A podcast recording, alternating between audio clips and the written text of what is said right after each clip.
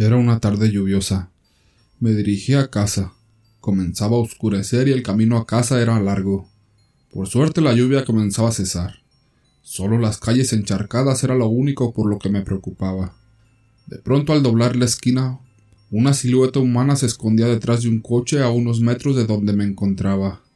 Tal vez estoy cansado y solo lo imaginé. Ha sido un largo día. Seguí caminando aunque un poco nervioso, pues temía que lo que había visto se abalanzara sobre mí y me atacara.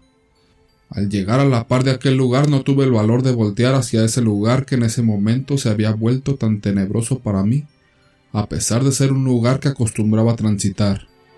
Justo en el momento en el que pensaba en no voltear, escuché como un bote de basura caía. La sangre se me bajó hasta los pies, y con un gesto de terror Involuntariamente giré mi cabeza con dirección hacia donde provenía el ruido. Vi como un gato salía huyendo del fondo de aquel bote de basura. Sentí ganas de soltar una risa. Gato tremendo, qué susto me ha sacado. Después seguí mi camino.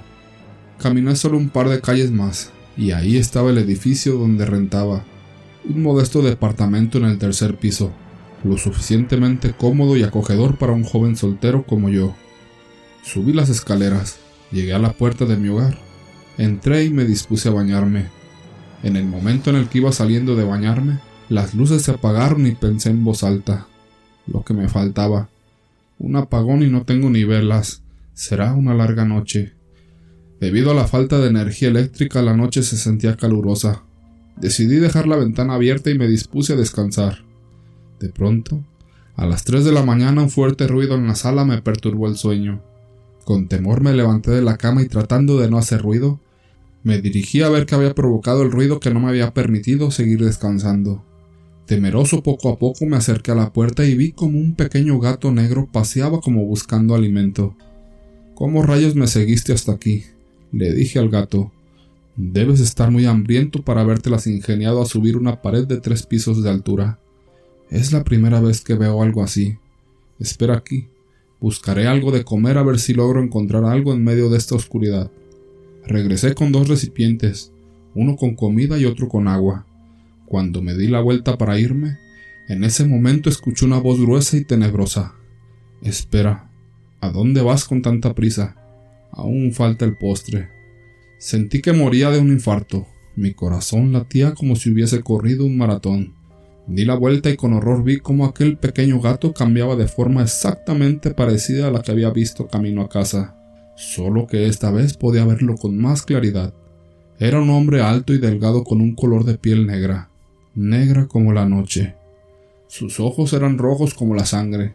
Su boca estaba llena de colmillos en lugar de simples dientes, y sobre su frente se podía apreciar un par de cuernos. Quedé paralizado de miedo. No podía creer lo que estaba frente a mí. Creía que esa sería mi última noche, pues frente a mí tenía un ser que nunca antes había visto, y realmente no sabía por qué estaba pasándome eso a mí. Con temor le pregunté ¿Quién eres? ¿Por qué estás aquí? ¿Acaso vienes por mí? Aquella criatura solo me miraba fijamente mientras comía y bebía lo que le había entregado. Con una mueca de burla observaba cómo temblaba como una gelatina, y parecía disfrutar aquel temor que yo emanaba. No temas, no te haré daño, me dijo, aunque déjame decirte que esas eran mis intenciones al principio, pero como te has portado bien conmigo dándome alimento y calmando mi sed, te daré una oportunidad de elegir qué alma me llevaré en lugar de la tuya. Sentí un alivio al escuchar esas palabras, pero al mismo tiempo también sentí angustia. ¿Quién merecía ese castigo? ¿Quién había sido lo suficientemente malo conmigo para ponerlo como objetivo? No se me venía a la mente quién merecía esa penitencia, pues me llevaba muy bien con mis compañeros de oficina, y a mis vecinos realmente no los conocía, pues salía muy temprano a trabajar y regresaba caída la noche. Aquel ser me veía dudoso, y solo me dijo Tienes hasta mañana a las tres de la mañana para decirme qué alma tomará el lugar de la tuya o no habrá otra opción que sea tu alma la que me acompañe. Después de soltar una carcajada diabólica desapareció entre las penumbras, y en ese momento la luz regresó. Miré mi reloj y observé que eran las tres con un minuto de la mañana. ¿Cómo era eso posible, si ya pasaron cerca de dos horas desde que aquella criatura apareció?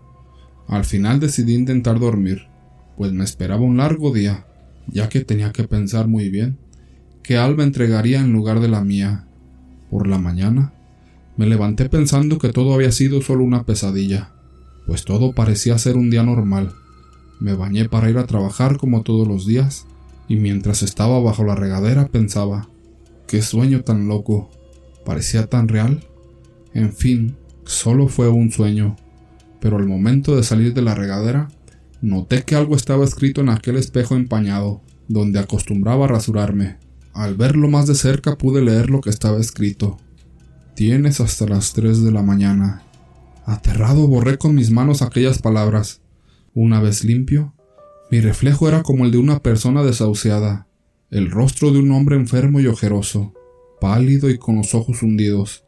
Aquel reflejo en el espejo me asustó tanto que logré convencerme de que lo vivido por la madrugada era real, y que tenía que buscar quien tomaría mi lugar, si no quería que fuera mi alma la que se llevara aquel demonio. Rápidamente me alisté y me dirigí al trabajo. Una vez empezando mi jornada laboral, comencé a buscar a mi alrededor observando a cada uno de mis compañeros, tratando de encontrar a la persona que merecía aquella penitencia por la que pasaría toda una eternidad. Observaba y observaba, pero cada que intentaba elegir pensaba, ¿quién soy yo para juzgar lo bueno o lo malo que los demás han hecho? Pasé el día pensando que si no elegía pronto, tal vez no lo haría a tiempo. La jornada terminó, y no encontré a quién elegir. Resignado decidí ir a beber por las pocas horas que me quedaban. Una vez que llegué al bar me dirigí a la barra y pedí una cerveza. Al estar disfrutando de mi bebida, dos borrachos en la mesa de la esquina discutían.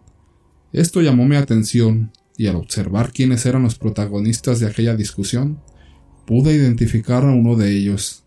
Era José, el chico que me había fastidiado en secundaria. En ese momento supe que ya tenía la persona perfecta para ocupar mi lugar. Me acerqué a la mesa y lo saludé. Hola, José. Él me vio y me dijo Pero, ¿qué haces aquí? ¿Cómo estás? Siéntate. Te invito a un trago.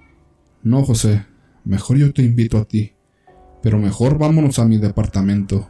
Allá tengo alcohol de calidad, y si nos emborrachamos te puedes quedar a dormir. Pues no se hable más. Vamos a tu depa, contestó José sin saber lo que le esperaba. Cerca de las dos cincuenta de la mañana, nos habíamos tomado la botella entera, y José ya estaba muy ebrio. Me pidió permiso para dormir en el sofá, a lo que yo le contesté Espera. ¿Cuál es la prisa? Hace años que no nos vemos. Además, te tengo una sorpresa. Es algo único, tan único que te quedarás sin palabras. Solo aguarda unos minutos. José se sentía entusiasmado y ansioso.